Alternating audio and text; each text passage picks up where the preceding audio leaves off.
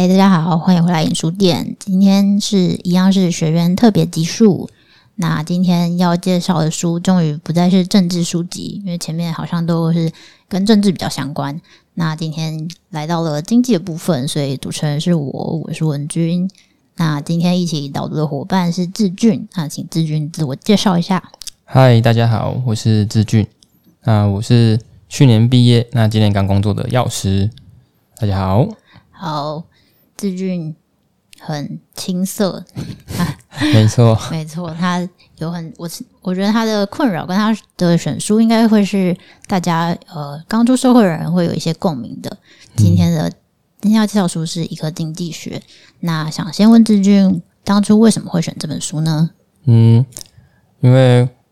我去年毕业，那今年刚出社会，那我自己发现，嗯，钱真的有够难赚，那。把深刻理解到投资理财的重要性，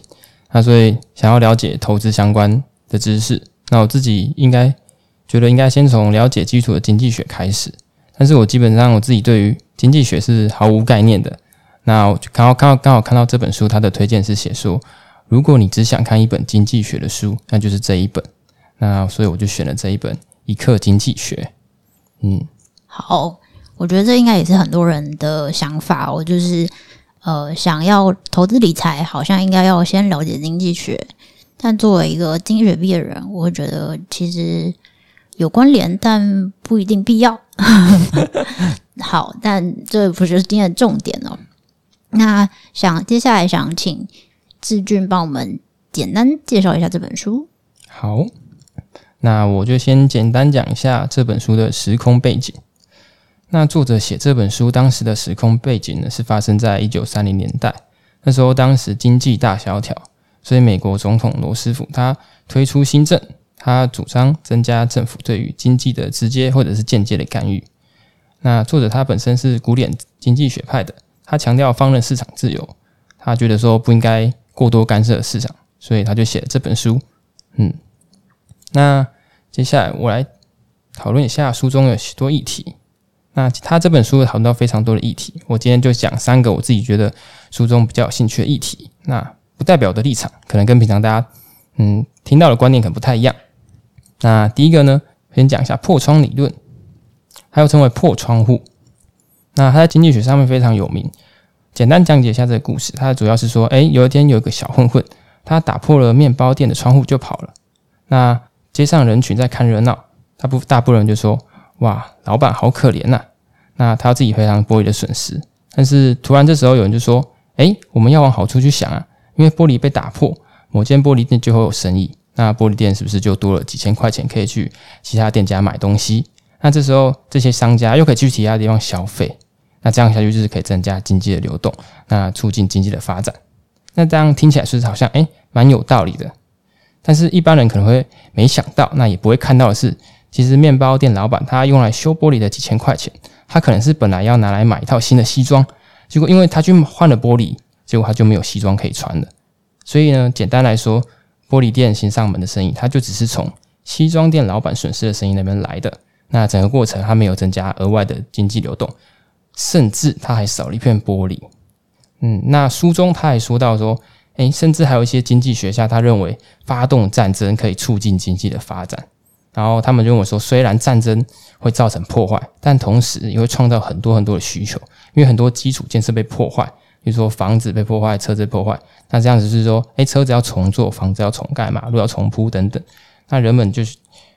因为这些破坏，就会创造出很多的需求，那就可以增进经济的发展。那作者他就在书中提到说，诶，他不是这种像刚刚说到说法，他认为说，这只是戴上面具的破窗理论，这个。那破坏这些有价值的东西，它都会造成净损失，然后甚至是带来不幸，所以并没有提供额外的资金流动。所以，除非这些东西它已经没有价值了。那接下来我来讨论讲一下第二个议题，就是机器人会使人失业吗？那我想请问一下，想知道大家是不是觉得说，诶，你们觉得机器会会使人失业吗？那看这本书之前，我自己的答案是会。因为自己也做的工作本身是药师，我自己也觉得说，哎，感觉很容易让机器就会让我们失业。但看完这本书，我的答案其实还是会。但是我多了一些想法。书中就一开始就讲到说，诶，原本一天工人只能制造出一件衣服，但机器一天它可以做三百件，意思是说，我们只要有使用了一台机器，那就可能会造成其他两百九十九个人失业，那失业率是不是高达九十九趴？所以乍看之下，机器它会使很多行业的劳工失业。但是大家可能会忘记说，诶，机器也是需要人去制造，所以说制造机器这个行业也需要更多的人力，那因此也可以增加制造机这行业的就业机会。嗯，那除此之外，因为机器让生产成本大幅度的降低，那使产品它可以获得很更多更多巨大利润。那这样是生产者就可以有更多的资金去购买更多的机器，那生产更多的产品。那是不是有可能就需要雇佣更多人来管理这些他们生产出的产品，然后是出货等等？那是不是也可能需要雇佣更多人，增加更多的就业机会？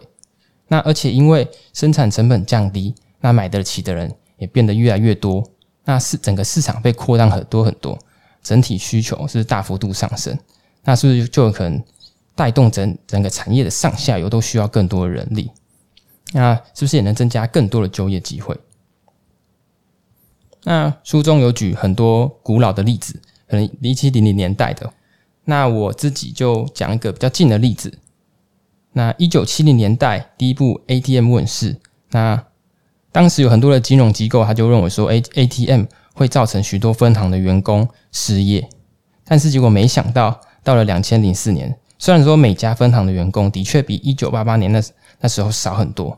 但是因为每家分行开设的人事成本变低，结果反而银行开设了更多更多的分行，然后导致诶整个整体银行的行员变得更多，增加更多的就业机会。所以整体来看，机器带来的影响，虽然说诶短期可能会造成一部分人失业。但是可能会间接的带来更多更多的就业机会，那这就是作者在书中提到的观点。那本书还有另外一个议题，就是定定最低工资法好吗？目前台湾的最低基本薪资是时薪一百六十八元，那上网查了资料，明年好像要调涨到一百七十六元。那书中就有说到，那些认为最低薪资法是好的人，他们就认为说，订定最低基本工资可以减少收入的不平等。那有助于缩小社会上的贫富差距，甚至还可以促进经济成长。因为提高这些最低的薪资，可以让这些劳工有更多的钱可以去消费，那增加市场的资金流动，然后是不是从而带动经济的成长？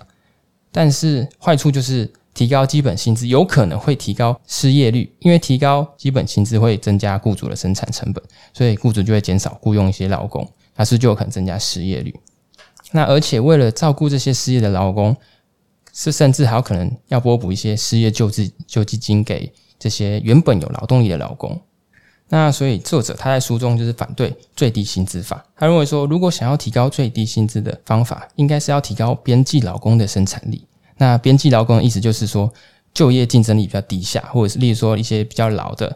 人，或者是学历较低。这些就是边际劳工，那他就说提高这些边际劳工的生产力，来提高就业薪工资。那例如说引进机器或者是发明来协助这些边际劳工来提高他们生产力，或者说提高这些劳工的教育水准，那甚至是说增加雇主管理这些员工的效率，那借此来提高劳工的生产率。那提升薪资是透过这些实质的生产力上升带来的利润，而不是透过政府的命令来订定最低工资法。来提高劳工的最低薪资，所以作者就认为说，政府的角色应该是鼓励创造利润、扩大经营，让企业能够投资于更好的机器或者是设备，然后来提高这些边际劳工的生产效率，带来整体企业的实质营收，然后反映在这些基本劳工的薪资上，那而不是透过订定一个法律叫做最低工资法。好，那谢谢志俊的。三个案例哦，这本书其实它它是由超级超级多案例构成的。然后呃，我觉得智俊选的三个都是蛮经典，大家也蛮能够想象的。尤其是机器人失业这件事情，想不到从一九六一九四零年代讨论到现在，还是没有一个定论。然后基本工资也是，呃，其实，在二零二一年的经济学奖好像有证实说，就是基本工资的定定并不会造成。失业率的呃，失业率的提高，对，但是呃，我觉得那还是有条件的。就是经济学研研究，其实很多都是有条件的。我自己也没有深入去看那个论文，所以我是觉得还是看调多少啊，或者是还是看产业状况啊之类的。因为你的产业如果已经没什么利润了，那确实又要负担更高的人事成本，可能就不要说他开除员工了，他搞不好就直接倒闭，嗯、大家都没工作。对，嗯。那最后想问志俊，对于就是这本书有没有什么观点，或是有没有什么觉得想要推荐的部分呢？好，那我这本书还有提到非常多的议题，比如说纳税来推动公共建设，这样是对的吗？还有管制价格，或者是关税保护了谁这些议题，他让自己觉得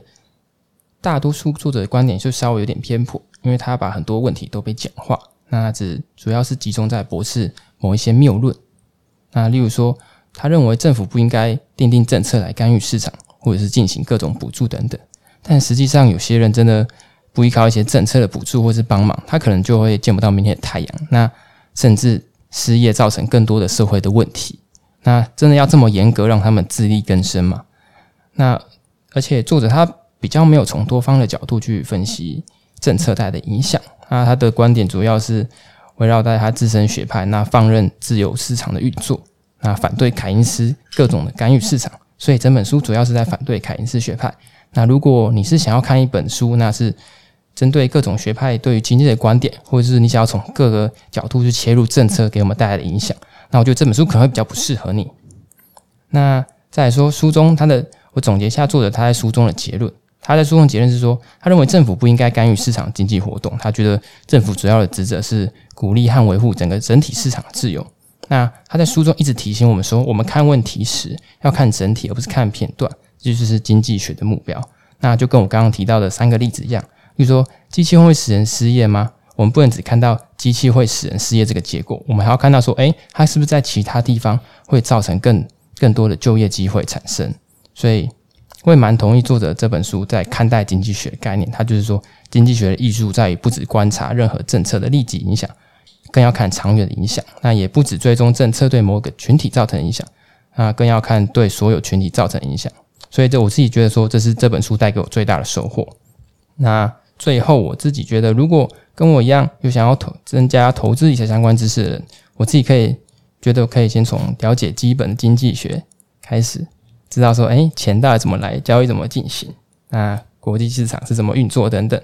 那这会才不会只知道说，哎，买跟卖，但是却不知道自己买的到底是什么。那这本是出版快八十年的书，那如果有想读这本书的书的人，他可以，你可以再跟现代社会比较一下，看是我说这些观念是不是还是的，是不是还真的适用。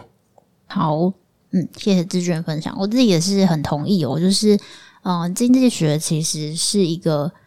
怎么讲呢？一个分析的社会科学，但是经济学大部分的时候是有很多前置条件的。我们自己在看的时候，都会先知道说，你今天要讨论的东西是在什么什么什么条件下，那它才会成立。嗯、呃，所以我觉得这本书《一个经济学》也是哦，就是放任自由放任市场，一定是他们认为呃这一派学家认为是最好的，但是它不一定是对所有人来说都是最好的。就是嗯嗯，就是。要看你的条件是什么。然后我自己觉得读这种呃，我自己身边人很多读这种很所谓右派的书，可能会一开始不太能接受。就像志俊说的，他觉得有一点偏颇跟简化，这当然也是事实。但是我觉得有时候是呃，了解一下立场不同的人怎么想，然后另外一个是了解一下，就是未来你们在看到新的政策啊，或者是呃新的。呃，不知道议题议题的时候，对，可以想想看它的成立的条件是什么。就是比方说，某政治人物说这样这样这样可以赚钱，那你到底是属于赚钱的那一个人，还是或者是这样这样这样可以补助到哪些人？那你到底是 被补助的人，还是你的你是缴税出的钱对出的人？没错。那我觉得这是我自己也蛮推荐这本书的原因。然后另外一个是同厂加印，就是我们在之前有录过另外一本叫做《选择的自由》，还蛮早的时候。那他也是就是算是奥地利学派的继承人，然后是在这本书出版大概二三十年之后，然后他这本那一本就比较多呃更详细的论证哦，就是因为这一本书，我觉得这本书他说什么只要看一，如果你想学经济学，只要看这一课就够了。那 他他更主要意思应该是说，你最好不要知道凯恩斯在说什么，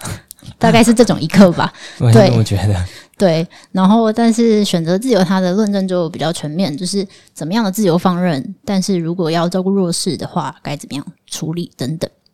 就也很推荐大家去听跟看。那最后，日俊对于这本书或者这些主题，还有什么想要闲聊的吗？嗯，觉得这本书它真的蛮适合对于经济学完全不懂的新手小白，因为它这本书书中它没有经济学的专有名词或者是各种复杂的公式，它就是用各种贴非常贴近生活的故事跟例子，然后来讲解这个社会上到底政策对我们带来的各种影响，所以基本上一般人绝对看得懂，对。嗯嗯，真的是蛮浅显易懂的。